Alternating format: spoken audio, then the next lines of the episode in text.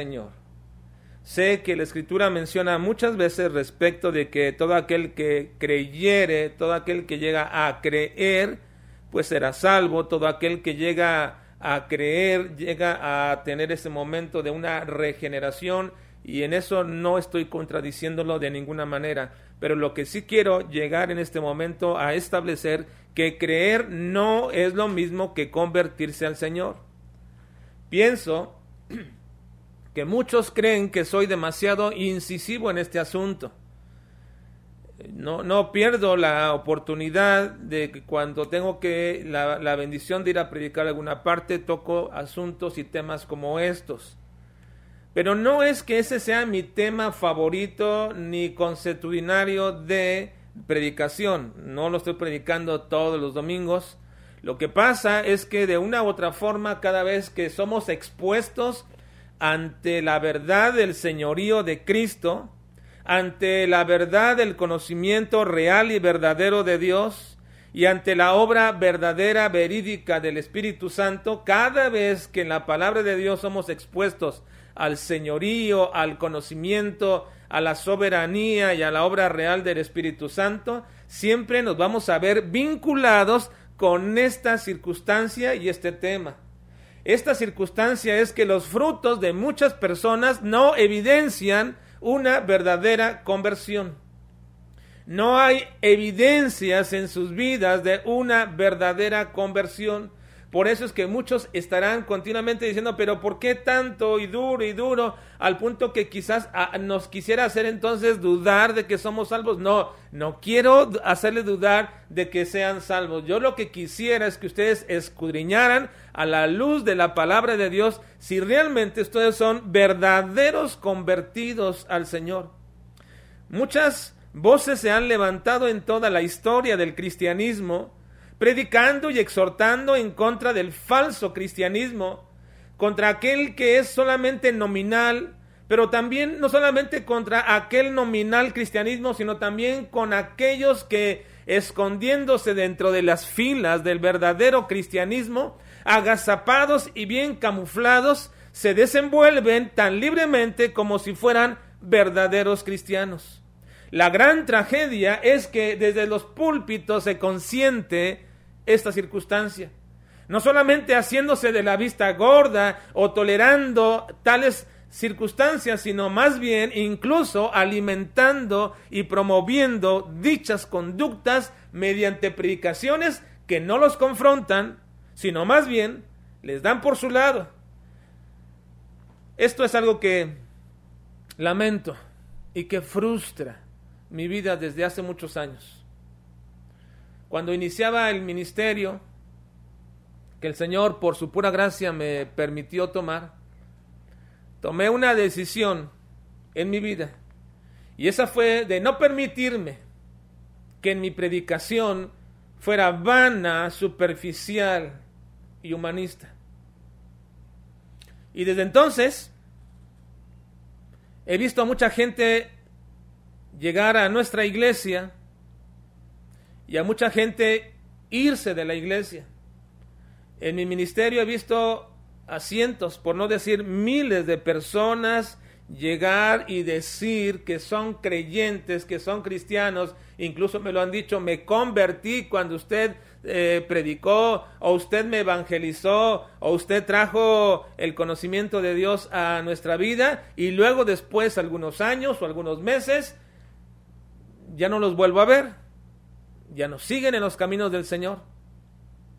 Mucha gente me ha acusado de ser poco amoroso y falto de misericordia por predicar en contra del falso cristianismo. Incluso hasta me han tachado de hereje algunos, porque presento a un Dios que no se les acomoda a su liviana forma de vivir, a su vida cristiana tan tolerante y superficial. Me lo han dicho y se han dado la media vuelta y han dejado las filas de, nuestro, de nuestra iglesia en otro tiempo cuando pastoreé la primera iglesia y también en esta misma iglesia donde ahora Dios me permite pastorear. Y la verdad, hermanos, es que me duele. Me duele cuando veo a creyentes de mucho tiempo que yo siempre he dicho, estos hermanos van a permanecer hasta el día que Cristo venga, o hasta que yo me vaya de esta iglesia, o hasta que me vaya de esta iglesia en el sentido de, de, partir con el Señor, o hasta que el Señor quiera. Yo digo, estos hermanos van a permanecer aquí por mucho tiempo, pero me duele ver que muchos de ellos han dado la media vuelta y se han ido, porque se sienten incómodos con la enseñanza desde nuestro púlpito. Incluso algunos han comentado que no quieren ver que sus hijos se les limite o se les evite probar lo benéfico, lo feliz y lo que llaman entre comillas bueno de este mundo, porque desde el púlpito de nuestra iglesia estamos una y otra vez y otra vez mencionando y hablando en contra de tales conductas. Me entristece, hermano, sí me entristece. Que se vayan y se den la vuelta, sí me entristece. Y no porque los quisiera tener aquí entre nosotros, tolerando la vida mundana o la vida religiosa o la vida doble. No, no por eso, no porque los quisiera tener, a pesar de todo eso, los quisiera tener aquí, no, sino porque siendo confrontados, y lo han dicho, siendo confrontados de esta manera, con la palabra, con un Dios santo y soberano, no se han humillado y no han reconocido su condición. Quieren tener un Dios a su medida, que les apetezca y que sea con ellos condescendiente. Pero cuando son confrontados con la soberanía de Dios, no toleran a un Dios soberano, a un Dios santo, a un Dios perfecto, entonces, no haciéndolo, no se humillan, no reconocen su condición y no se arrepienten, atesorando para sí el juicio de Dios sobre ellos. Así que hermanos, no es que quiera ser incisivo ni repetitivo, sino que muchas veces al exponer las escrituras, estas continuamente nos están alertando una y otra vez sobre este asunto. ¿Y por qué será que nos alertan sobre este asunto? Porque es de lo más común. En los tiempos del Señor Jesucristo, del mismo Señor Jesucristo, cuando Él predicaba y enseñaba, había esta clase de gente. Con los discípulos y los apóstoles también lo había y en todos los periodos de la historia había esta clase de circunstancia. Y bueno, he aquí una vez más en este pasaje sobre este asunto. Solo que en este pasaje que vamos a estudiar se manifiesta de manera contundente una verdad vibrante y que debería simbrar las bases de algunos sobre las cuales han construido una aparente vida cristiana. Es una declaración que debería mover aquellas falsas estructuras de una vida aparentemente cristiana. Creer no es necesariamente convertirse al Señor. Creer no es lo mismo que convertirse al Señor. Vayamos entonces a nuestro pasaje, por favor. Versículo 18 y 19. Versículo 18 y 19. Y los judíos respondieron y le dijeron, ¿qué señal nos muestras ya que haces esto? Respondió Jesús y les dijo, destruid este templo y en tres días lo levantaré. Ahora, recuerden, la ocasión pasada de nuestro estudio, observamos que Jesús estaba en el templo ese templo majestuoso que había sido agrandado por Herodes. Nadie le impidió a Jesús tomar un azote de cuerdas, tumbar las mesas, derramar por todas partes las monedas, echar fuera a los que vendían toda clase de animales para sacrificio. Nadie le impidió a Jesús llevar a cabo un acto de purificación del templo, si así es como lo queremos llamar y como también se expresa en muchos de los subtítulos de nuestras Biblias. Pero yo creo que más que un acto de purificación, creo que fue una manifestación del celo divino, el celo del Señor y una declaración tan enfática, tan visible de cómo habría de ser el ministerio que Cristo llevaría a partir de ese momento. Puso de entrada, puso y expuso cuál sería la clase de ministerio de Cristo. Él no iba a tolerar, Jesús no iba a tolerar una falsa religión como la que practicaban los judíos. Jesús no iba a tolerar un ministerio corrupto de los sacerdotes. Jesús no iba a tolerar la falsa moralidad de los escribas y fariseos. Los iba a confrontar de frente les iba a decir que eran hipócritas, que eran hijos del mismo diablo. Los iba a confrontar durante los tres años de ministerio y aquí estaba iniciando su ministerio Cristo en aquel majestuoso templo construido por Herodes, donde la gente religiosa había por miles y Jesús declaró con aquel acto, en aquel momento, cuál iba a ser el carácter de su ministerio. No se crean de esas eh, películas y esas historias donde cuando presentan a Jesús lo presentan tan amoroso, tan cariñoso, con una voz tan suave, hablándole a las personas y caminando de aquí para allá de manera tan tan lerda, tan tan tan lenta, como si como si estuviera representando una idea de alguien alguien tan tan calmado. Sí, era el hombre más manso sobre la tierra, pero la mansedumbre no quiere decir que sea calmo una persona. La mansedumbre no quiere decir que alguien sea pasiva. La mansedumbre es someter todos los impulsos bajo un control divino. Y Jesús era el hombre más manso. Así que entonces, desde este momento Jesús expuso delante de todos cuál sería el carácter de su ministerio. Toma que el azote azota a aquellas personas, echa fuera a los hombres que vendían y derrama por todas partes las monedas y las mesas las, las vuelca sobre el piso. Se hizo de enemigos aquel día, sí. En todo su ministerio los hubo.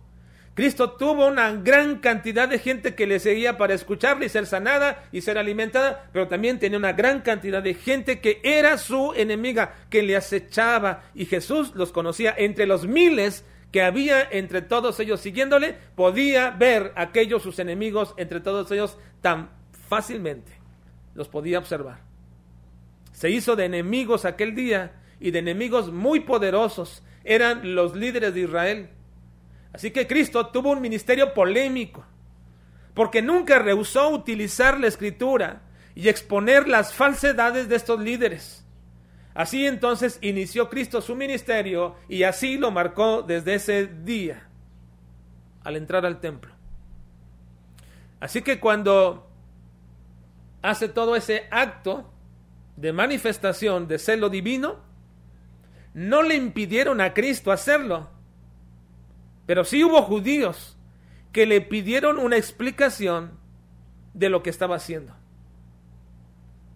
Entonces estos judíos, dice nuestro versículo 18, le preguntaron, le dijeron a Cristo, ¿qué señal nos muestras ya que haces esto? Ahora, todos ellos entendían que lo que Cristo hizo en ese momento era un acto de celo divino. Estaba manifestando una autoridad por encima de cualquier otra, por encima de los sacerdotes, por encima de todos los oficiales que había en el templo, porque en el templo había oficiales, guardias, que, que, trataban de guardar el orden, nadie se acercó, nadie le impidió, nadie se abalanzó sobre él. Todos reconocieron que este era un acto establecido y prefigurado y profetizado antiguamente, tanto que los discípulos se acordaron en cierto momento que esto estaba escrito. El celo de tu casa me consume. Así que no le impidieron, pero le dijeron y le pidieron una explicación. ¿Qué señal nos muestras ya que haces esto? Ya que estás cumpliendo la profecía, ya que estás llevando a cabo lo que se dijo de ti, ahora, ¿qué señal nos muestras?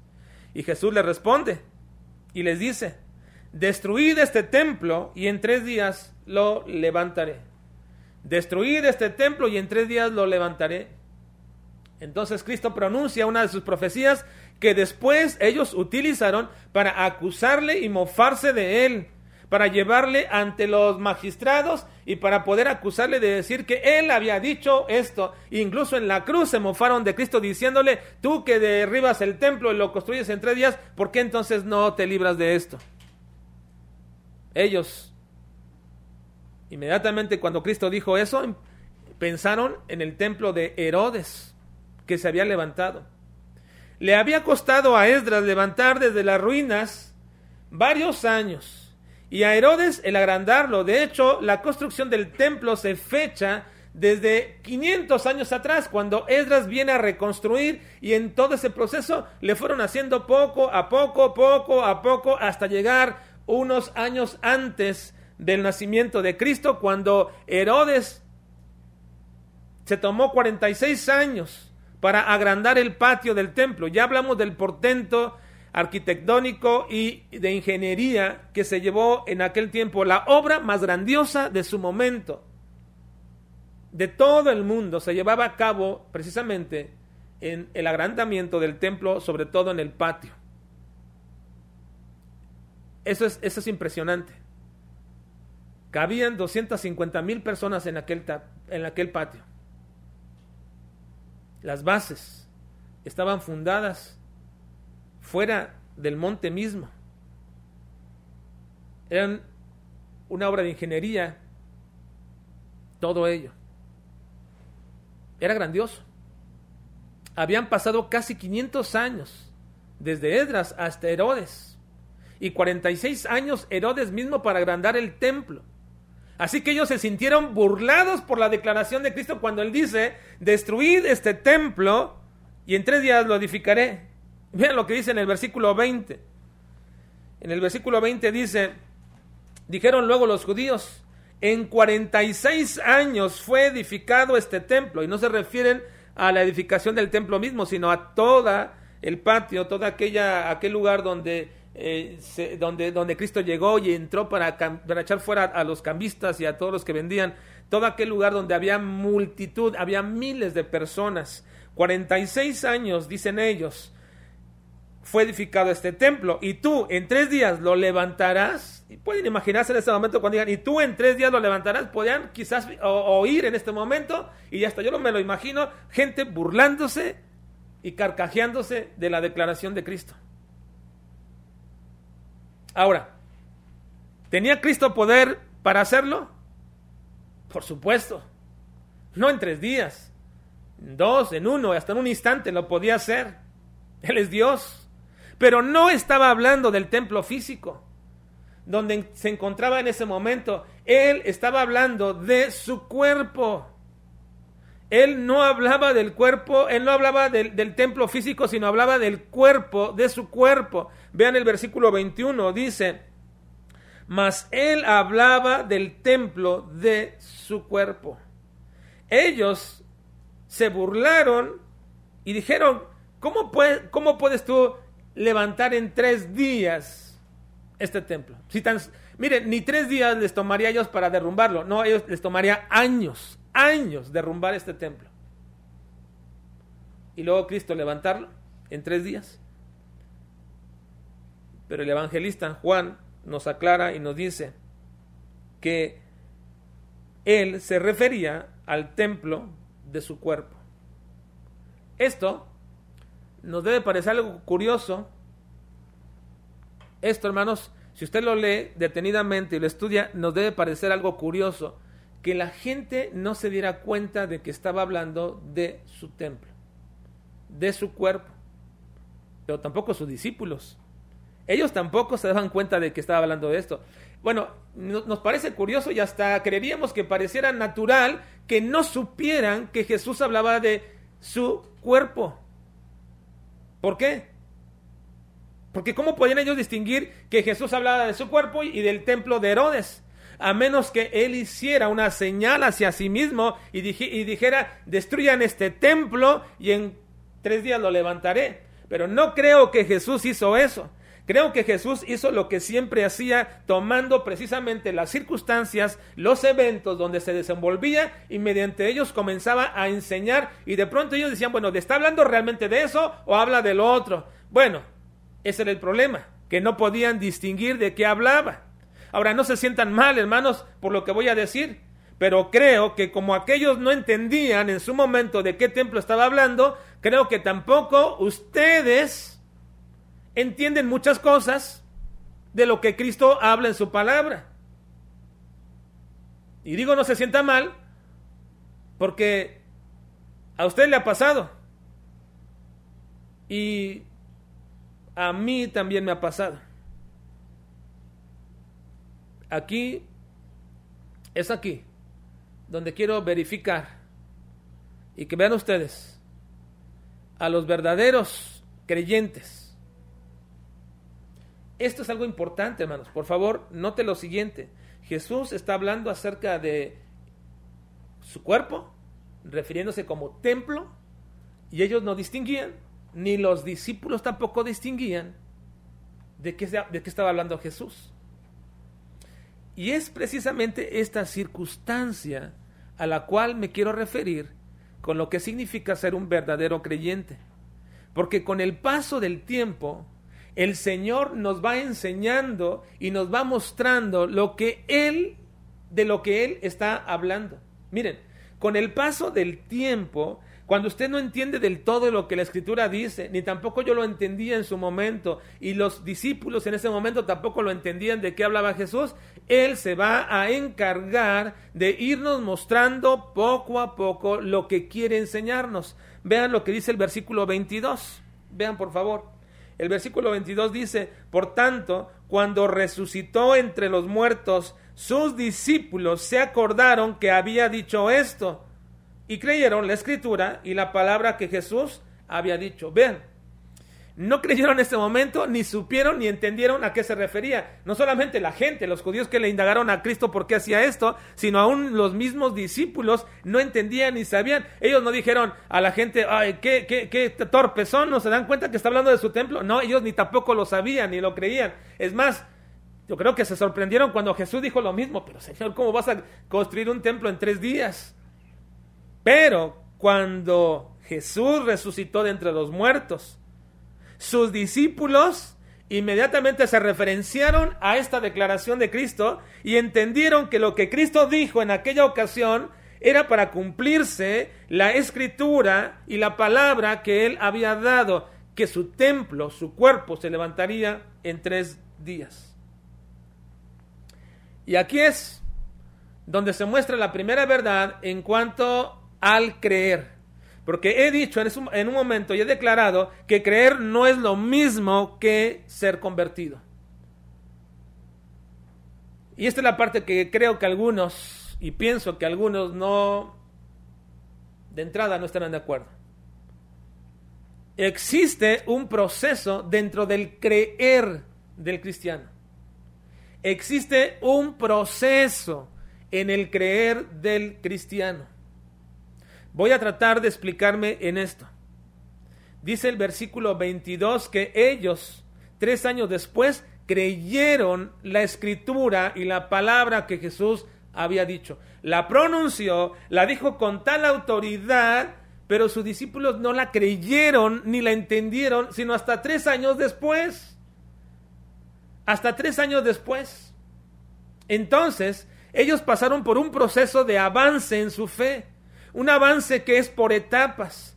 Y miren, esto sucedía con los discípulos vez tras vez tras vez. Parece que ellos que cada vez que pasaba algo, entonces podían relacionar, podían correlacionar lo que Cristo había dicho en aquella ocasión, en este momento dice, ah, ahora comprendemos. Y cada vez un poco más y un poco más, su percepción de Cristo. Su fe en Cristo iba cambiando, iba aumentando, iba mejorando. Por tanto, su fe inicial, aquella fe que cuando Juan dijo y proclamó, he aquí el Cordero de Dios que quita el pecado del mundo, y entonces vienen Andrés y vienen Felipe y vienen Juan y vienen Pedro y lo siguen, ese momento su fe fue creciendo, su fe inicial, su creer inicial fue aumentando, aumentando y en algunos casos llegó a germinar al punto de dar y concebir, en algunos casos, concebir a una nueva persona.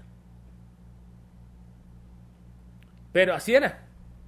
Poco a poco, estos discípulos iban creyendo y cambiando su percepción de Cristo. Déjenme les muestro esto con algunos versículos. Voy a probar esto. Juan capítulo 16, versículo 29 al 32. Dice lo siguiente.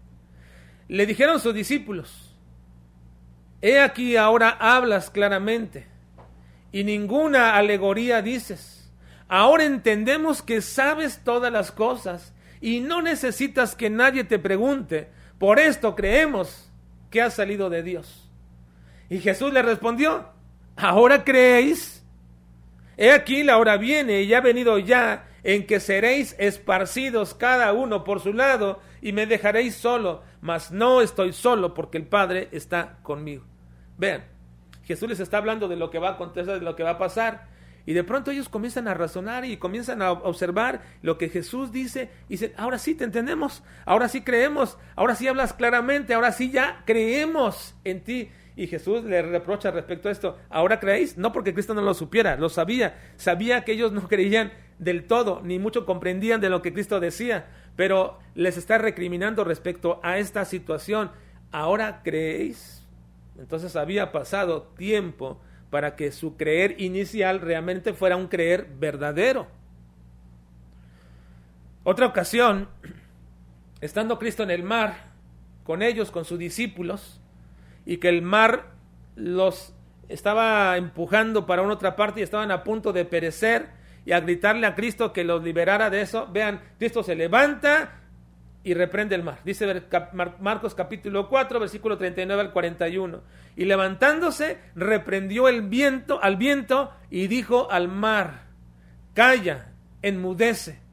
Y cesó el viento y se hizo grande bonanza. Y les dijo: ¿Por qué estáis así amedrentados? ¿Cómo no tenéis fe? Ven, ¿cómo no tenéis fe? Pero no la fe de que esto iba a salir bien, sino cómo no tenéis fe en mí, que yo puedo hacer esto. Entonces temieron con gran temor y se decían el uno al otro, ¿quién es este? Que aún el viento y el mar le obedecen. Ahora les pregunto, ya había pasado meses, puedo decir hasta que años, bueno, hablando de un año por lo menos, de ministerio con Jesús, viendo todo lo que él hacía. Y Jesús le dice, ¿cómo es que no tenéis fe? Y ellos mismos reconocen y dicen, ¿quién es este que aún el viento y el mar le obedecen? Es decir, su fe está sufriendo una transformación, un cambio. Su creer inicial los está llevando a entender y comprender quién es realmente Jesús. Ahora, Juan mismo, Juan mismo, el escritor de esta epístola, reconoce que él mismo no había creído plenamente. Vean Juan capítulo 20, versículo 8 al 9. Entonces entró también el otro discípulo que había venido primero al sepulcro y vio y creyó porque aún no había entendido la escritura que era necesario que él resucitase de los muertos. Ahora, algunos piensan eh, eh, que, cuando Juan dice estas frases, o cuando Juan explica que ese discípulo que había venido con Pedro y que no se menciona nombre, que es el mismo Juan, que cuando él entra y ve el sepulcro, él creyó que Jesús no estaba allí o que sí lo habían robado. Pero no, no, no. Vean toda la escena y está diciendo que él creyó y lo aclara, porque aún no había entendido la escritura, que era necesario que él resucitase de los muertos. Así que no entendía la declaración de que Cristo debería resucitar y proclamarse como el verdadero Señor, el Rey de Reyes, el Dios mismo, porque la resurrección era tal prueba, pero él no la había entendido y no lo había visto como tal. Por tanto, si no había entendido tal evidencia de Cristo como el verdadero Dios que podía resucitar, pues entonces su fe en Cristo no era exactamente la fe que debería de tener. Vio y creyó porque hasta entonces relacionó la escritura con el evento. Ahora, puedo seguir dándoles más versículos, pero ustedes los pueden seguir leyendo en los evangelios y verán que esta era una constante en los discípulos. Esta era una constante en los discípulos. Una y otra vez y otra vez, de pronto están relacionando los hechos con la palabra que Cristo decía, la escritura con lo que ahora están viendo, y entonces su fe está sufriendo una transformación. Ahora, voy a aclarar lo siguiente. Yo no estoy diciendo que la salvación sea un proceso, que poco a poco nos vamos a ir salvando. No, no, no, no estoy diciendo eso.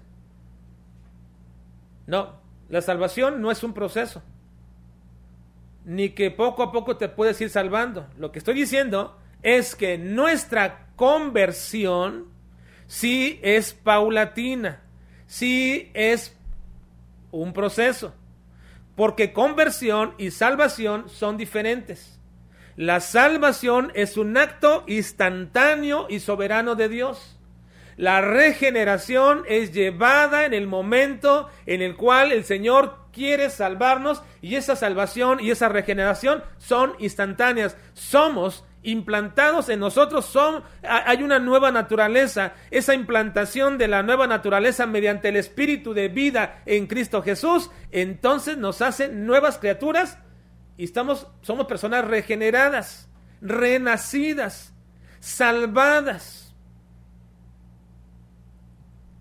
Pero la conversión ese cambio que se ve en nuestras vidas que se ve en nuestros pensamientos, que se ve en nuestros deseos, que se ve en los frutos que damos, ese cambio, esa conversión es la evidencia de una verdadera salvación. Pero hermanos, ese cambio no se da de manera automática cuando tú eres regenerado. No, ese cambio no se da de manera automática cuando tú reconoces a Cristo como el Señor de tu vida. Se inicia, sí se inicia, pero el cambio no se da automáticamente ni completamente. Cuando uno llega a ser cristiano, la conversión no se da de manera inmediata y completa. No se da cuando, solamente haber pronunciado una oración algún día no, ese cambio no se da cuando tú comienzas a asistir a la iglesia. Tampoco ese cambio, esa conversión se da solamente porque aprendes nuevas formas y maneras de una vida cristiana, aprendes a cantar, aprendes a participar, aprendes a ofrendar, aprendes muchas cosas. No, no, ese cambio no se da de esta manera. La única forma la única forma en que la conversión se puede dar es en la medida que nuestro creer en Cristo inicial va creciendo, va modificándose y va escalando. La única manera que la conversión se da es, y lo vuelvo a repetir, que nuestro creer inicial en Cristo va creciendo, va escalando, se va modificando. Porque esa fe en Cristo tiene un proceso. En la fe que se va formando poco a poco, de tal manera que nuestra vida se va conformando en lo que creemos y lo que comenzamos a practicar. Eso es la conversión, hermanos. La conversión es el proceso en que mi fe va creciendo y por tanto me va llevando a convertirme cada vez más a Cristo.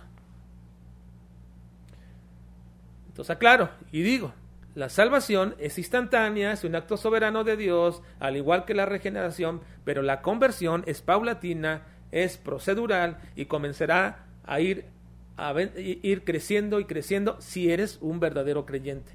Ahora, pero no se logra de manera automática, no, no es por sí solo, no es como el niño, eh, no, no es como, como, algo que quisiéramos que fuera de manera automática, no es como si quisiéramos que los niños, porque ya nacieron, van a crecer por sí solos, no, si no los alimentas, no van a crecer, si no les das el cuidado, no van a crecer, y así es con el creyente, si el creyente no va avanzando no va creyendo más en Cristo, no va aumentando esa fe en Cristo, no va conociendo realmente a Cristo como debería conocerlo, entonces no se va a dar ese cambio de conversión en su vida.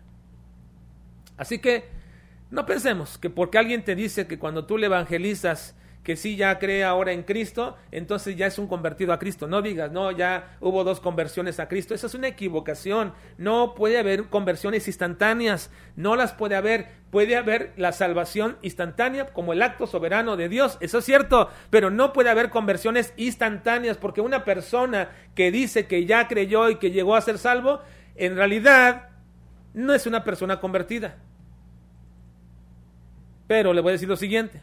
La única forma de saber que verdaderamente una persona es salva es porque se verá en dicha persona un proceso de conversión. Así que hay una relación realmente importantísima e ineludible. Si una persona dice que creyó inicialmente y fue salvada inicialmente, entonces lo debe evidenciar con el proceso de conversión. Y para que haya un proceso de conversión, entonces su fe inicial debe de ir creciendo y debe de ver a Cristo de manera diferente cada vez más y cada vez más porque de esta forma, en la medida que su fe en Cristo va creciendo, también su conversión se va dando. Pero si no hay un proceso de conversión, entonces aquella fe inicial es una mentira. Entonces aquella fe inicial no es real. Ahora, si lo que estoy diciendo en este momento es realmente una enseñanza de la Escritura, es una condición real de los verdaderos creyentes, entonces debería haber más pruebas en la Biblia que no lo digan. Bueno, vean lo que Pablo dice a los Gálatas. En Gálatas capítulo 4, versículo 19. Gálatas 4, 19. Dice, hijitos míos, se está refiriendo a los Gálatas a los cuales él había predicado, evangelizado, había discipulado, había llevado, había conformado a una iglesia en, la, en Galacia. Les dice, hijitos míos, por quienes vuelvo a sufrir dolores de parto. Está hablando de ese proceso del nuevo nacimiento. Hijitos míos, por quienes vuelvo a sufrir dolores de parto, hasta que Cristo sea formado en vosotros. Miren lo que está haciendo el apóstol Pablo.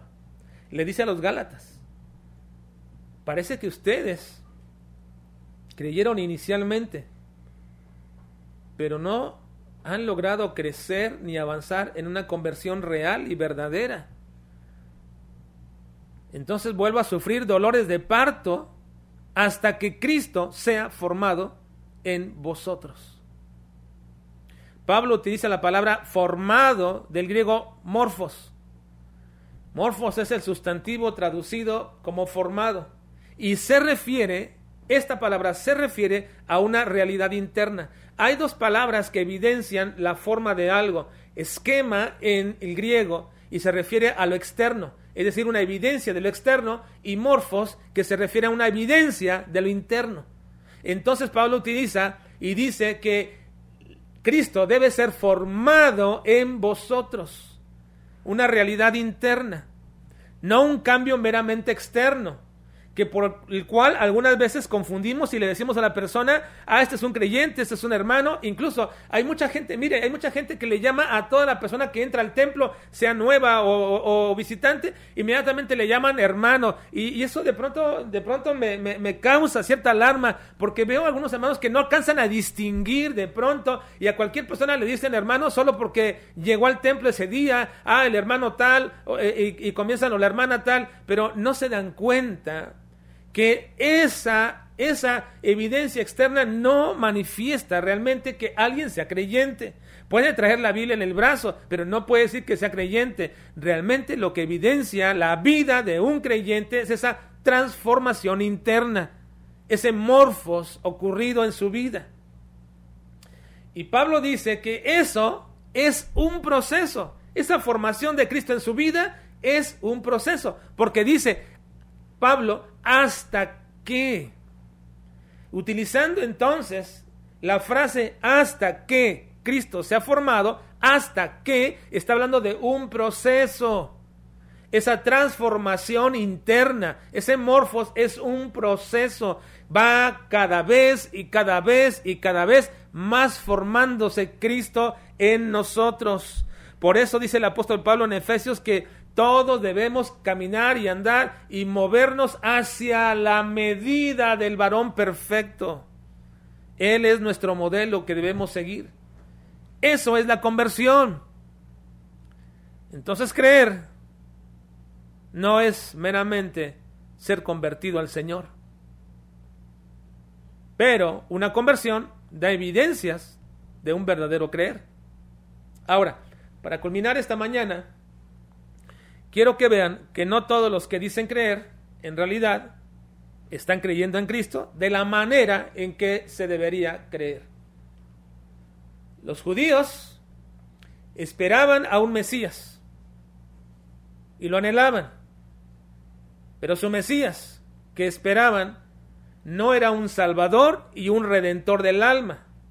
El Mesías que ellos esperaban era un prócer, un libertador del yugo de esclavitud, alguien que los pusiera en el plano mundial, otra vez como nación suprema. Así que creían muchos de Cristo cuando Él empezó a hacer señales. Creían que Él, Jesús, Cristo, era el Mesías que esperaban. Y esa percepción, esa percepción de Cristo que tenían, no los hacía verdaderos creyentes. Sí creían en Cristo, pero no como deberían creer. No eran verdaderos creyentes. ¿Por qué digo esto? Bueno, porque Cristo lo dice en nuestro pasaje. Véanlo por favor. Cristo lo está diciendo. Yo digo esto porque Cristo lo dice. Versículo 23 al 25 estando Jesús, perdón, estando en Jerusalén en la fiesta de la Pascua, muchos, vean lo que dice ahí, muchos que creyeron en su nombre, viendo las señales que hacía. Muchos creyeron en su nombre, viendo las señales que hacía. Pero luego, claro, pero Jesús mismo no se fiaba de ellos porque conocía a todos. Y no tenía necesidad de que nadie le diese testimonio del hombre, pues él sabía lo que había en el hombre. Entonces, esa misma ocasión Cristo dice que la gente comenzó a creer en él, en su nombre, pero Jesús mismo no se fiaba de ellos. Las señales que Jesús hizo no se nos mencionan en este pasaje, por lo cual la gente estaba creyendo pero definitivamente eran señales únicas, particulares, de que Jesús era el Mesías. Lo que ellos deseaban y lo que ellos anhelaban. El problema es que su entendimiento del Mesías no era el correcto. Estaban errados en su perspectiva de Cristo. El asunto de las señales, de los prodigios y de los milagros era para ellos simplemente que ellos vieran más allá de su concepto del Mesías era para que ellos vieran al mismo Dios encarnado en la persona de Cristo. Ese era el propósito del ministerio de Cristo. Todas las señales que él dio y las evidencias no era solamente era para que creyeran que él era el Mesías, sí, pero no el Mesías que ellos esperaban, el Mesías libertador, el Mesías héroe que los liberara de los romanos. Era evidencia y lo predicó una y otra vez durante todo su ministerio que él era él era el verdadero Dios. Él era el mismo Dios y Señor del universo. Por eso lo crucificaron. Por eso, hermanos. porque se decía ser igual a Dios. Esta gente creyó en su Mesías hecho a su medida, en su libertador a su medida. Pero dice que Cristo conocía su corazón, sus mentes y sus vidas, y no se fiaba de ellos. Aunque ellos dijeran que creían, Cristo no se fiaba de ellos. ¿Qué significa que se fiaba de ellos? Bueno, significa que Él no creía en ellos. Jesús no creía en ellos. La palabra usada aquí para fiarse es la misma palabra para fe, en el griego, pisteu. En otras palabras, nos está diciendo en este momento que no es tanto lo que ellos o lo que una persona decía creer de Jesús, sino más bien lo que Cristo mismo cree de ellos. Ahora, si tú sales por ahí y preguntas, ¿cuántos creen en Cristo? Te van a responder muchísimas personas que ellos creen. De toda clase y de toda forma y de todas maneras, te van a decir que sí creen. Pero ¿en cuál Cristo creen? ¿El que se les acomoda? ¿El que les conviene? ¿O en el Señor al cual deben reconocer, al cual deben decirle que se someten irrestrictamente a Él, que se someten a su señorío para que guíe sus vidas de aquí en adelante. ¿Podrán decir eso? Sí, creo en Cristo como el Señor de mi vida, al cual me someteré y, e iré en un proceso de conversión porque digo creer en ese Cristo verdadero. Ahora, miles, miles decían creer en Cristo durante el ministerio y le seguían, le seguían y decían que creían en Él, pero ¿cómo creían en Él? Incluso algunos de ellos eran sus discípulos, pero cuando fueron confrontados por el mismo Señor, cuando fueron confrontados por el mismo Señor sobre ese creer o esa creencia que tenían en Él, entonces se iban y manifestaban cuál era su verdadera creencia de Cristo. Miren, en Juan 6:33, Cristo dice, el Espíritu es el que da vida, la carne para nada aprovecha. Las palabras que yo os he hablado son espíritu y son vida. Pero hay algunos de vosotros que no creen. Vean lo que está diciendo Cristo. Me siguen, me siguen, me siguen aquí y dicen creer, pero hay algunos de vosotros que no creen. Porque Jesús sabía desde el principio quiénes eran los que no creían y quién le había de entregar. Y dijo, por eso os he dicho que ninguno puede venir a mí si no le fuere dado del Padre. Desde entonces, muchos de sus discípulos volvieron atrás. Vean, se decían discípulos desean creer y cuando Jesús les dice, aunque digan creer, si mi Padre no les dio el creer en mí, si no le fuera dado por el Padre esto, entonces no son, realmente no creen en mí. Desde entonces muchos de sus discípulos volvieron atrás y ya no andaban con él. Dijo entonces Jesús a los doce. Se acerca ahora a ese grupo selecto de doce. ¿Queréis acaso iros vosotros, también vosotros? ¿Queréis acaso iros también vosotros? ¿Y por qué se habían de ir? Pues porque no creían realmente que Jesús fuera el verdadero Dios. Ahora, aquí esperaríamos que se levantara Judas y se fuera. ¿O no? Bueno, esperaríamos eso porque Jesús sabía que Judas no creía en él. Era su oportunidad. Era la oportunidad de Judas de levantarse e irse. Pero él todavía seguía pensando que sí creía.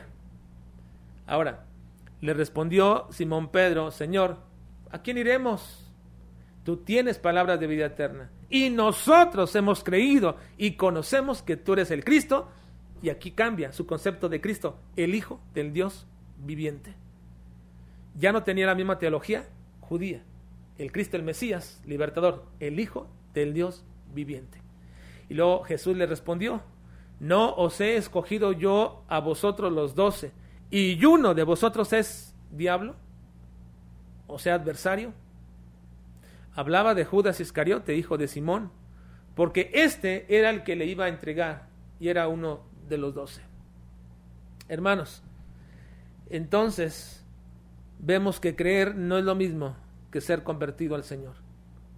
Creer no es lo mismo que ser convertido al Señor. Yo espero que el Señor nos permita profesar una fe verdadera, un creer en Cristo realmente. No tienes que pensar demasiado si la fe que tú tienes es verdadera fe. No, no.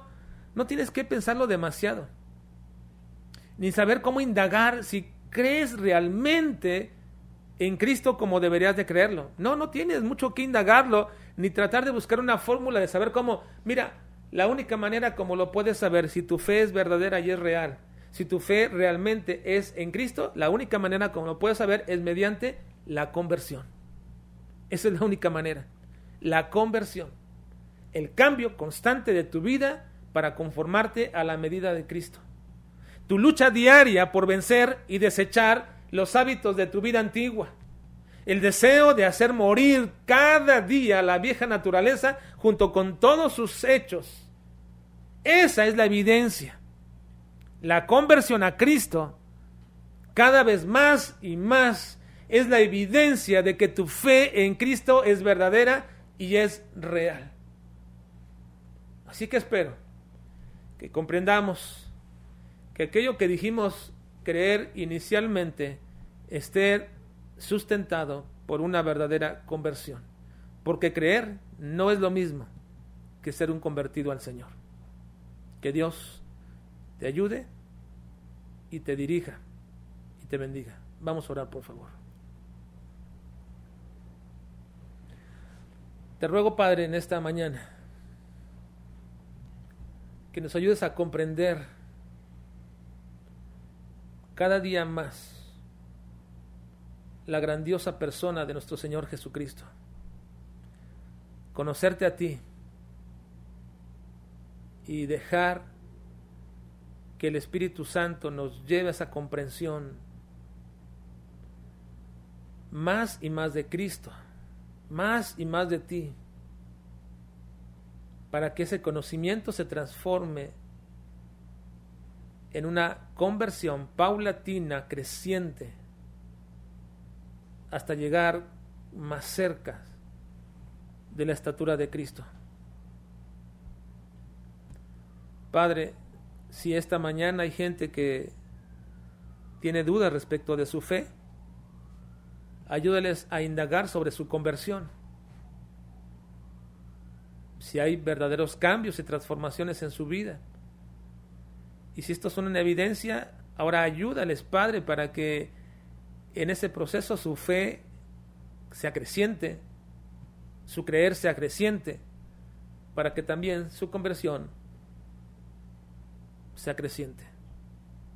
Guárdales, Padre, bendíceles. Y guárdanos en esta mañana y bendice tu iglesia. Nos ponemos en tus manos, Dios. Te alabamos, te bendecimos. Por el nombre de nuestro Señor y nuestro Salvador Jesucristo. Amén. Muy bien, hermanos, este vamos a culminar ya nuestro servicio, nuestro culto en un momentito. En este Día del Padre, a todos los papás los quiero felicitar. Yo ya tengo el privilegio de ser padre. Dios me dio tres hijos. Soy privilegiado en ello. Eh, tengo la bendición de tener tres hijos que me conforman ahora como padre, pero también soy hijo. Y soy hijo porque tuve un padre. Y quiero en esta mañana eh, decirles una pequeña, pequeño fragmento, una pequeña composición que hice.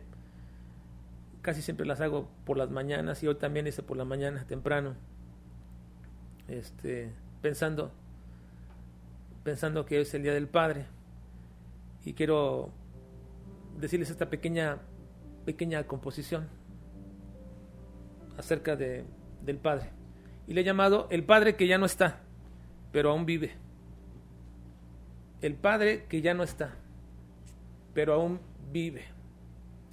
Mi padre murió hace siete años, casi siete años, y cuando lo recuerdo y cuando traigo recuerdos a mi vida, me pongo nostálgico.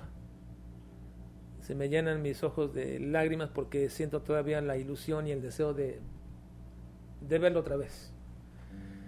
Así que quiero decirles del Padre que ya no está, pero aún vive. Cuando era un niño, no había mayor héroe ni hombre más alegre que mi padre. Todos lo sabían, todo lo podía, todo lo arreglaba. Así era, muy célebre. Era mi padre. Me sorprende que hoy, en este día, esté hablando en pasado de él, de mi padre. Porque en mi niñez, la más grande angustia que siempre tuve fue por mi padre. No quería que con él muriera, ni dejara de existir, y que nunca se perdiera mi niñez sin igual. Pero poco a poco fui creciendo, y él, poco a poco, perdiendo su vigor, hasta ese día fatal. Lo tomé en mis brazos, y su último suspiro dio de eso hace siete años, que conmigo no está. Ya no lo puedo ver, ya no lo puedo besar, no lo puedo abrazar. Pero a pesar de eso, sé que Él vivo está. Porque así es con los que a Cristo, por Señor de sus vidas, lo abrazan mientras en la tierra están. Para mi Padre. Que Dios les bendiga, hermanos. Que el Señor les guarde en este día y celebren, celebren con sus papás, con sus esposos, este día especial del Día del Padre. Nos estaremos viendo en nuestro próximo culto y estaré enviando los audios de la continuidad de nuestro estudio. Que el Señor les guarde, hermanos. Vamos a cantar un último coro para despedirnos.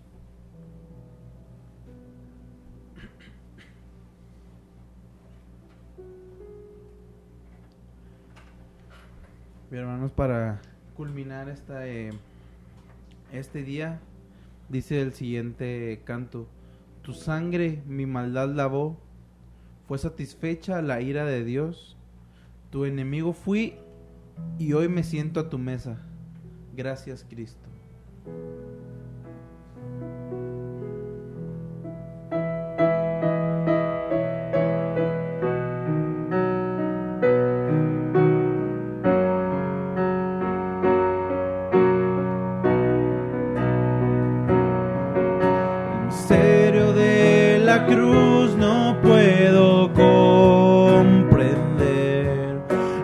angustia que llegó a sufrir.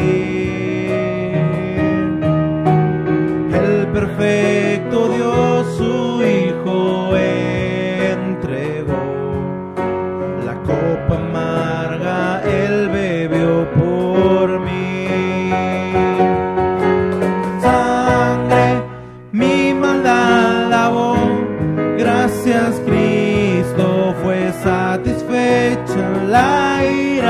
Cristo.